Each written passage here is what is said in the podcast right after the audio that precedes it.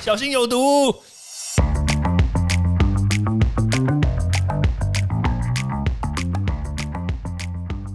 毒物去除了，人就健康了。欢迎来到昭明威的毒物教室。Hello，大家好，我是昭明威。我们今天来讨论一下疫苗，因为最近的疫情呢开始趋缓了，然后又开始哇天呐，每天谣言满天飞，我真的是搞不懂台湾怎么有这么多的这些奇奇怪怪的新闻，而且而且我觉得真的很好笑哦。但是台湾又有这么多人喜欢去转传。我每天早上，你知道吗？因为威廉我有很多的这个赖群主嘛，那有些赖群主就是你知道有一些颜色，那这些颜色呢，就是会传了很多很多的这些，对我来说就是假新闻，因为看就知道它是谣言。那当然很多人会说，哎，你怎么知道它是谣言？对我一看就知道是谣言。那当然还有很多是对岸的大外宣的新闻。那其实我我今天。我们要讲的是疫苗，但是我不得不讲，因为有些团体，特别是一些很政治明确的团体，我真的觉得他们有时候真的很夸张。你政治明确没有关系，因为我们这台湾本来就很很可惜，就是会分两边嘛。但是你不能因为你分了一边之后，你拿不到政权，然后你就去抱红色的大腿，然后帮红色大外宣。我觉得这个是完全不 OK 的一件事情，因为红色它不是中华民国台湾的人，对，所以他根本就没有资格来讲台湾的这些事情。好，我们现在还是讲疫苗，我们回归主题，虽然听讲一讲有点气愤。那当然啦，就是我们讲这个疫苗，对不对？因为现在台湾有很多很多种疫苗，有包括这个 A Z、莫德纳、B N T，然后还有高端。当然，我们刚刚所讲的这个谣言。我最最近真的听到哦，B N T 的谣言真的几乎对我来说是没有，因为我有找我小编去做一下统计，没有人讲过 B N T 的谣言。那莫德纳有没有？有，莫德纳很多。A Z 有没有？A Z 超多。就是你看五月五月中之前大家不打疫苗，但 A Z 摆在那边二十万剂摆在那边摆到烂掉，没有人要打，为什么？就是这个谣言一直传啊，传说 A Z 打了会死啊，传的 A Z 会打会有血栓啊。那实际上，我们现在看到 A Z 真的被通报出来跟疫苗有关的，它这个数字大概也就是一百万人里面，大概就是二十二十几个人左右这个平均数字啦。那但有些是因为经过了这个疫调，然后经过了这个法医解剖鉴定，发现其实诶根本就没有关系，所以这个数字可能还会再调降。所以大家真的不用太过于担心，而且特别是针对台湾。我们的医疗的这个设施真的蛮不错的，对。那那你说反观其他国家，那当然又是另当别论，因为我们不同人种、不同的区域，然后不同的医疗品质，所以当然不能用这样子来换算。所以大家真的不要去自己吓自己。那当然，另外一个高端疫苗就是谣言超级超级多，就是大家都在针对它。那我当然很理解了，针对它的原因有很多个，像比如说不同颜色的政敌，对不对？它当然。把它打成这个只有高端疫苗就是绿色嘛，对不对？那当然这是一个。然后对岸他当然很不希望这个你们自己国家里面有你们自己拥有的战略物资啊，你们能死多少人就死多少人，对不对？你们的战略物资我管控，BNT 就是不给你，对吧？所以他当然控制啊。所以你说你说对岸打不打？打，啊超打。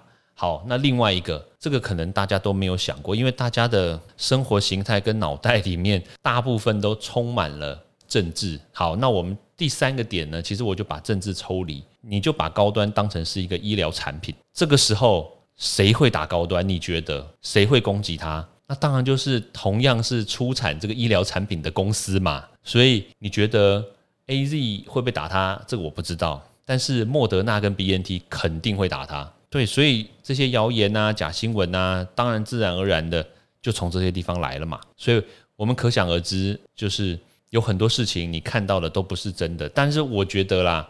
有一点我是觉得真的蛮可惜的，就是有些好的产品呢，当然它在生产的过程里面本来就是困难重重嘛，而且再加上这个战略物资本来就应该要由我们自己来掌握，而且如果真的未来像现在其实已经开始有这样的趋势了，就是这个全球疫情再度大爆发的话。那这个疫苗是不是全球就会这些国家开始抢购嘛？啊，特别我现在知道的就是，因为中国的疫苗它确实效果不彰，所以中国的政府呢，他们准备要花很多很多的钱去抬高 A Z 的价格，然后进行购买。对，所以当然他们现在还没做，但是呢，这个已经有这样的消息出来了。所以你说未来我们。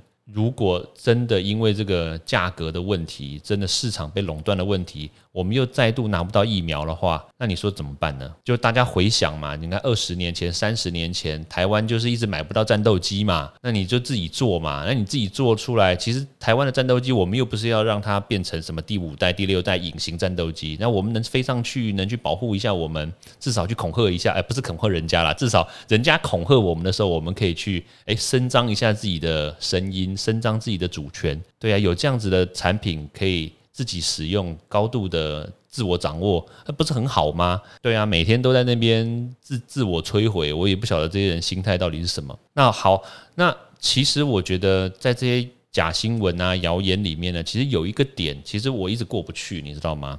因为人家虽然说攻击高端，那当然高端确实有一些自己的该努力的地方啦，该加强地方，因为毕竟它是一个民间的。